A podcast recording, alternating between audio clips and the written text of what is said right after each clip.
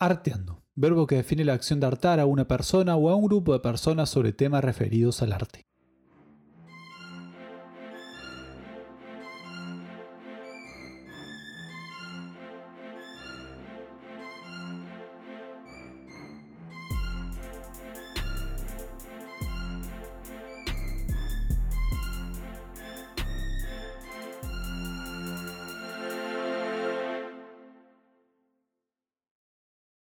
Bienvenidos a este nuevo episodio de Arteando. Antes que nada, ya sé que el último episodio que subí fue el 25 de julio y hoy estamos en 12 de septiembre.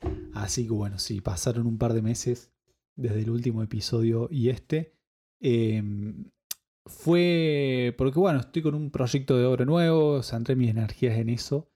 Eh, pero bueno, ya estoy ready para arrancar con este episodio número 11. El episodio pasado fue el número 10, o sea que este es el número 11 de este podcast hermoso que se hace llamar Arteando.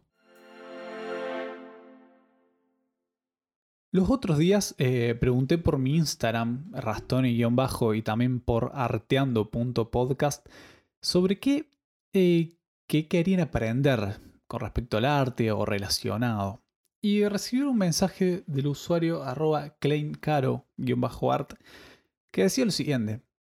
Me interesaría saber, por ejemplo, algunas ideas para tener en cuenta a la hora de ponerle precio a una obra propia y qué se tiene que tener en cuenta o qué conviene más. Por ejemplo, si es dibujo, ponerle marco, vidrio, aumenta el valor, conviene hacerlo a la hora de vender y, por ejemplo, cómo llevar a cabo un envío haciendo referencia al packaging.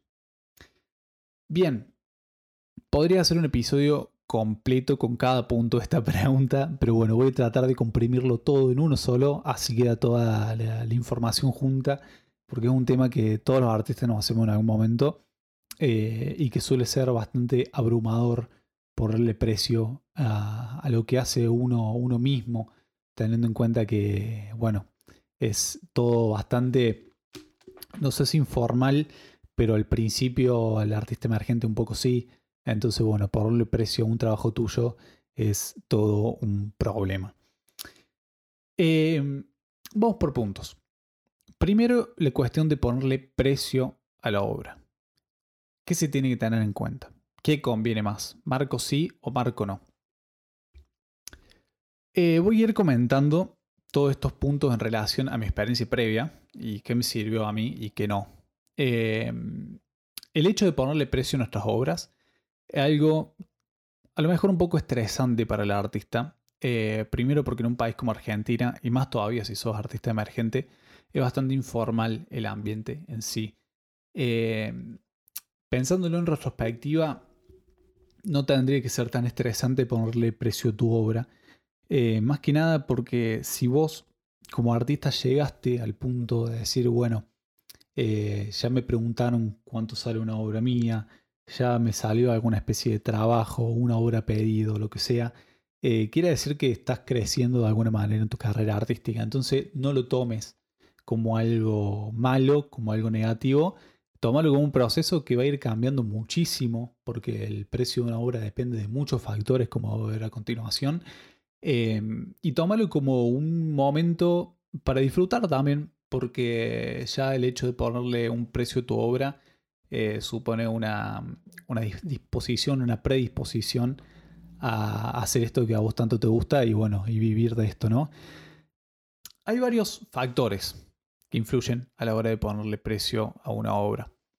Eh, yo los dividí en tres principalmente y después vamos a ir con los más subjetivos capaz. Los tres primeros son, primero, el tamaño de la obra, la técnica con la que está hecha la obra y tercero, las horas de trabajo que te llevó a hacer esa obra. Vamos con el primero. Tamaño. El tamaño de una obra influye mucho. Eh, no se va a cobrar lo mismo una obra que es de 20 por 20 centímetros a una que es de 1 metro 50 por 1 metro. ¿no? Los tamaños son distintos, la cantidad de materiales que vos necesitas para hacer esa obra es distinto. Eh, los bastidores no salen lo mismo y la plancha de papel de esos tamaños tampoco. Así que el primer consejo es ver el tamaño de la obra. Eh, el tema del tamaño va a definir algunas cosas como el soporte, si es papel, madera, un bastidor, una tela o un mural. Bien, saliendo del tamaño, entramos en la técnica. ¿Qué técnica usaste para hacer esa obra? ¿Qué hiciste? ¿Pintaste? ¿Hiciste un grabado? ¿Es una fotografía? Si pintaste, ¿con qué lo hiciste? ¿Con acrílico u óleo? Eh, ¿Usaste pinceles o espátula? ¿Usaste mucho o poco material en esa obra? Eh, ¿Qué marcas son tus pinturas o materiales?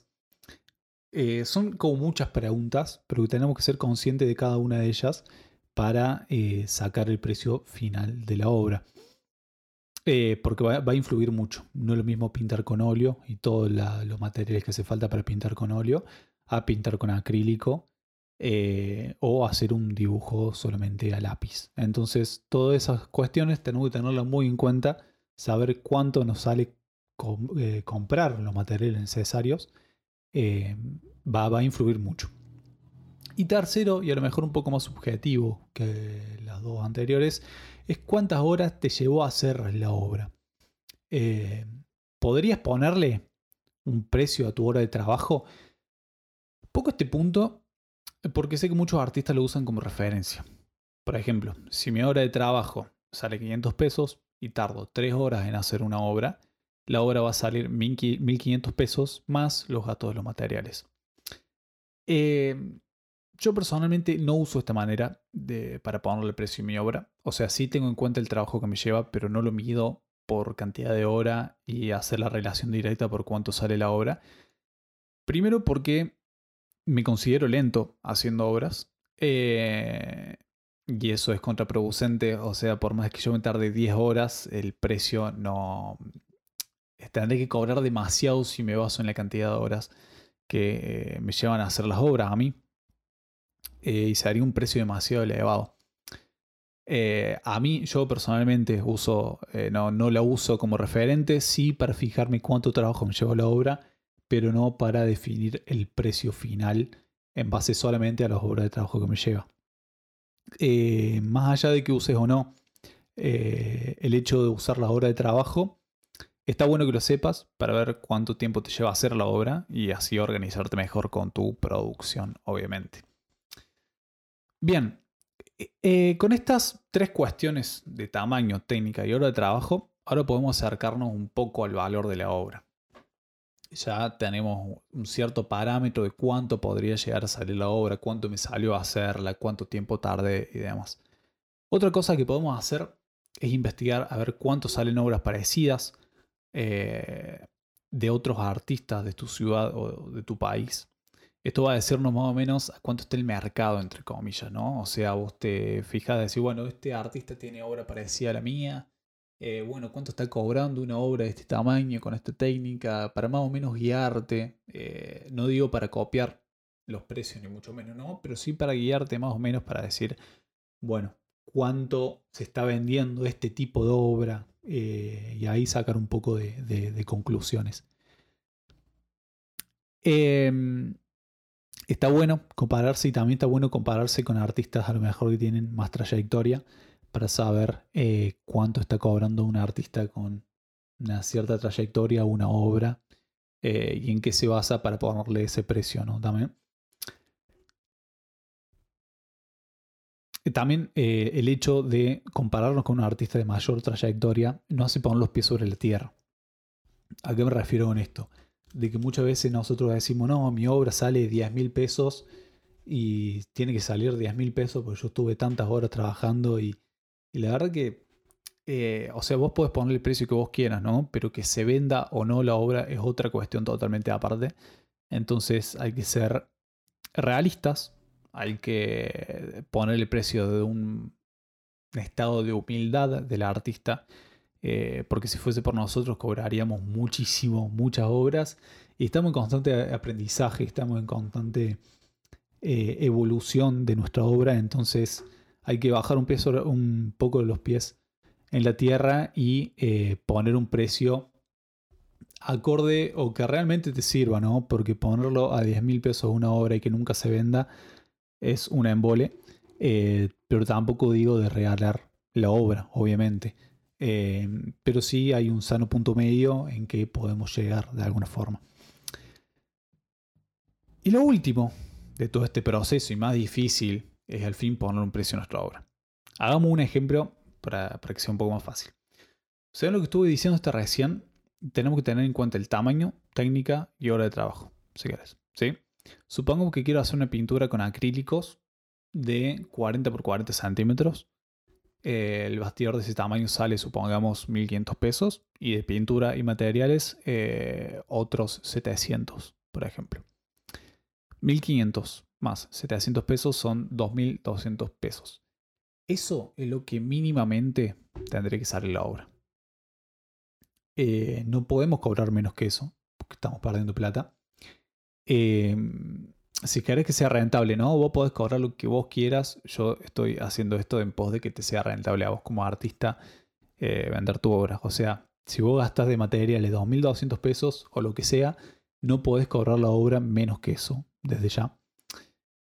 Y si una obra parecida a la que hice, de un artista reconocido, hay que definir qué es ser reconocido también, pero supongamos con más trayectoria, con un camino hecho, eh, el precio final, supongamos, es de 8.000, yo si soy un artista emergente y lo pongo a ese precio, eh, no sé si lo voy a vender. Porque otra persona con la misma cantidad de plata se puede comprar una obra de, otro artista más reconocido. No estoy devalorando el trabajo de ningún artista con esto, pero sí es para poner, eh, bueno, de vuelta los pies sobre la tierra y ser un poco más realistas con, con nuestro trabajo y cuánto sale. Yo capaz de que si una obra parecida, o sea, parecida me refiero a la técnica y los tamaños, ¿no? No obra parecida en, la estética. Eh, sale 8 mil pesos un artista reconocido. A mi obra, si recién estoy arrancando y todo, capaz que le venda 4 mil o que ponga el precio de 4 mil. Em, ¿Qué pasa? Acá tengo que tener en cuenta que a mí de materiales me salió 2200, supongamos, ¿no? Eh, o sea, estás ganando casi el 50% de esa obra vendiéndola a 4.000. Eh, hay que tener en cuenta todos estos números, hay que tener en cuenta eh, todo, también hay que hacerse un camino, hay que, bueno, justamente, ¿a qué se le llama trayectoria? Y trayectoria se le llama a una artista que a lo mejor organizó varias muestras individuales, participó en varias muestras colectivas, a lo mejor ganó un premio se puede también el reconocimiento de la gente, se puede medir de muchas formas la trayectoria, eh, es bastante subjetivo, eh, dependiendo también de, cuál sea el ámbito, pero bueno, es algo que, existe y que también hay que tener en cuenta a la hora de ponerle el precio a tu obra. Esto es de prueba y error todo el tiempo. No, no se enamoren de un precio eh, eso puede ir cambiando todo el tiempo de acuerdo a la obra, de acuerdo a cómo vos te sentís con respecto a esa obra, a cuánto vos gastaste de materiales para esa obra. Entonces, no nos enamoremos de un precio. No es que yo digo, toda mi obra van a salir 5 mil pesos y van a salir eso. Eh, va, a depender de muchos factores cada una de las partes. Eh, el precio también va a influir si estamos trabajando con una galería de arte o no. Eh, generalmente se llega a un acuerdo eh, entre una galería y el artista eh, con respecto al precio de la obra. Em, bueno, o sea, depende, obviamente que esa obra, si yo de artista directo la vendo, el 100% queda para mí. Si yo la vendo a través de una galería, pueden haber porcentajes ahí, un 50-50, un 40-60, un 70-30 que eso va a ir dependiendo y por eso generalmente las obras que se venden en galerías suelen ser más caras. Básicamente porque come más gente de esa obra, ¿no? Es, un poco, viene por ahí. Eh, como consejo, totalmente personal, puedo decirles que arranquen a vender sus obras a un precio moderado. Recién estamos arrancando. Esta, charla, esta parte de precio va a apuntar a artistas emergentes, ¿no? Recién estamos arrancando no hay por qué poner un precio elevado de una. ¿Por qué? Porque si a una obra vos arrancás eh, poniéndole precio caro, después cuando sea un artista más con más trayectoria, ¿cuánto lo va a tener que vender? O sea, hay que ver, hay que decir, bueno, yo con relación a cuántas, cuántas obras yo tengo que hacer por mes, por semana, por día, para que me sea rentable, para poder vivir de esto. O sea, entran muchísimas más cosas acá, más allá de las horas de trabajo y cosas por el estilo. Entonces, ser un poco realista con eso, a lo mejor bajar un poco el ego, el famoso ego, de decir, no, mi, obra sale esto y no me voy a bajar de esto, porque en, esto no sirve eh, el, ego. Entonces, eh, bueno, ser realista. Para, para poner el precio hay que ser realista, hay que averiguar, hay que moverse, hay que tener en cuenta varios factores como estaremos viendo. Como consejo, arranquemos obviamente no regalando la obra, cobrando, obviamente, mínimamente cobrando los gastos de materiales. Em, y después de eso, ir aumentando el precio de a poco. Eh, moderado, onda, si yo vendo obra hoy en día, sé yo, a 3 mil pesos, mañana no voy a cobrar la misma obra 7 mil porque el que yo se la vendí, y supongamos que en el mejor de los casos, en el peor en realidad, yo le pongo 7000 a una obra eh, y alguien me la compra. Y otro día ando necesitando plata y a una obra muy parecida le pongo 3000. No es profesional. Eh, no, no, es ético tampoco cobrar la obra por la cara del, del cliente, del coleccionista. No está bueno. Eh, cada uno haga lo que quiera, ¿no? Yo digo, en base a mi experiencia y a lo que, lo que he aprendido en todo este tiempo, eh, no está bueno y está. Y no es profesional. Y generalmente, si te querés dedicar a esto, hay que ser profesional, hay que tener las cosas medianamente claras en algunos sentidos para no cometer este, este tipo de errores. Em, es mejor y más confiable para las personas que nos compran eh, que vayamos subiendo los precios de a poco esto me, quería referir. Em, con respecto a enmarcar la obra, hay artistas que le venden enmarcadas y otros que no. Yo soy el segundo grupo, yo no las vendo enmarcadas. Eh, me gusta vender la obra en sí, que cada persona que le compre le ponga el marco que más le guste, porque en cuestiones de marco sí depende a lo mejor un poco que, no sé, tengo las cortinas color mm, blanco, entonces quiero poner un marco blanco. Bueno, eso eh, si no, no influye tanto a la obra. Depende de la obra, no todo, pero eh, me gusta que, cada cliente, coleccionista, como quieran llamarles, eh, le ponga el marco que más quiere. Que más le guste, que más vaya con su casa o con su espacio donde se va a encontrar. Si decidís vender tu obra enmarcada, obviamente tenés que sumar el precio del marco a la obra. Eso sí o sí. Ahí hay que buscar un poco de precio eh, en la enmarcación. Eh, a lo mejor si vos sos un artista que producís mucho y que vendes mucho, estaría bueno hacer una especie de alianza ahí con alguien que enmarque para que, para que bueno, a lo mejor te haga un poco de precio eh, y ahí tratar de gastar lo menos posible en la enmarcación. ¿no? Obviamente, obviamente, dentro del mercado de arte están las galerías y los tasadores de obras de arte que dan precio más acorde al mercado. Pero en la realidad de un artista emergente, como estamos hablando, no es tan fácil acceder a este tipo de cuestiones. Entonces tenemos que recurrir a hacer toda esta especie de cálculo entre material, tiempo, tamaño y cosas por el estilo para sacar más o menos cuánto tendría que ser el precio de nuestra obra. Hasta acá, con el precio de la obra, yo generalmente me baso con estos parámetros. Hay gente que lo saca distinto. Eh, aprovecho para decir de que vayan a YouTube. Hay un montón de videos de gente que, te explica más o menos qué parámetros tener en cuenta a la hora de poner precio a tu obra. Eh, podés sacar algo de uno que dijo una cosa, algo que escuchaste a lo mejor en este episodio. Eh, es ir juntando información, ver cómo lo ven distintos artistas este tema de la obra, del precio y eh, de todo eso sacar un menjunje, eh, me encanta esa palabra, menjunje, y eh, ponerle precio a tu obra. Con respecto al envío y el embalaje de la obra, el packaging, por así decir, lo voy a explicar muy brevemente. Está bueno también este tema. Y voy a comentar muy brevemente el tema de cómo embalar una obra y cómo enviarla, respondiendo a la pregunta del principio. Para hacer un envío hay que embalar la obra de manera tal que esté seguro todo el trayecto hasta llegar a destino. O sea, eso es algo que se tiene que cumplir. Tiene que la obra tiene que llegar sana a eh, el destino. Eso es lo primordial. Después si queda lindo o no es otra cuestión. Pero lo primordial es que llegue sano. Eh, y acá entra el magnífico papel burbuja. Ese papelito que de chicos nos encanta reventar. Va de chico y hasta hoy en día yo lo redisfruto. Eh, yo personalmente embalo mis obras con papel finlandés, que es como una especie de papel de calcar, por así decir, un papel manteca. Eh, le pongo un papel finlandés a la obra, pegado a la obra, y después el papel burbuja alrededor.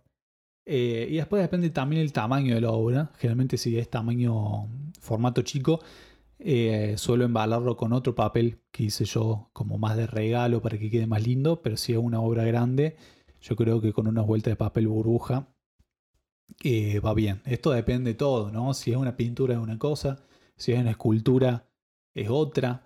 Eh, a las obras grandes está bueno también ponerle cartón alrededor. En YouTube, me, encanta porque vienen aquí, yo lo mando a YouTube, pero en YouTube hay un montón de videos de gente embalando obras y enseñando cómo se embalan eh, para que queden bien seguras y, no, no errarlo en ningún momento. Entonces, bueno, nada, recomiendo que entren a YouTube, pongan cómo embalar una obra de arte y ahí aparecen un montón de videos. Y después, bueno, el tema del envío, yo recomiendo tener una empresa de confianza, una empresa que, eh, que vos le tengas confianza para mandar cosas delicadas eh, embalar muy bien la obra. Eh, más allá de que le tengas confianza o no, hay que embalar muy bien la obra y tratar de que le tenga un cierto cariño a, la, a, la, obra. Y eso se define con el comprador. Supongamos que yo estoy en Córdoba y el comprador está en Jujuy. Eso se habla con el comprador, qué tipo de envío puede llegar a ser, si el comprador conoce alguna especie de, de empresa que, haga envíos, porque por experiencia previa o lo que sea que le fue bien, también puede ser por ahí. El tema del envío, hay algunos que prefieren por OCA, otros por correo argentino, otros por, bueno, hay un montón de, empresas que se dedican a hacer envío y encomiendas. Y eso generalmente es, bueno, se puede definir por el precio. Eh, hay algunos que son más caros que otros. Entonces, bueno, nada, eso se habla con el, con el comprador en todo caso. Así que bueno, este mm, episodio está llegando a su fin. Es un episodio que fue muy apuntado a artistas. Eh, espero que si no sos artista y estás escuchando esto, eh, empieces a a lo mejor pensar un poco más o a valorar el precio de las obras de arte, que lleva atrás. No es que es un precio random que le pone el artista porque pintó, sino que es un precio que está premeditado, pensado eh, y que está pensado para ser lo mejor para el artista y también para el que está comprando la obra, ¿no? Entonces, bueno, muchas gracias por escuchar este episodio de Arteando. Yo soy Rastoni, podés seguirme en arroba rastoni-bajo y también podés seguir a la cuenta de Instagram del podcast que es arroba arteando.podcast. Muchas gracias por escuchar este episodio. Nos vemos el, dentro de dos sábados por este mismo canal, por Spotify o por cual sea la plataforma que lo estés escuchando. Muchas gracias y nos vemos en el próximo episodio de Arteando.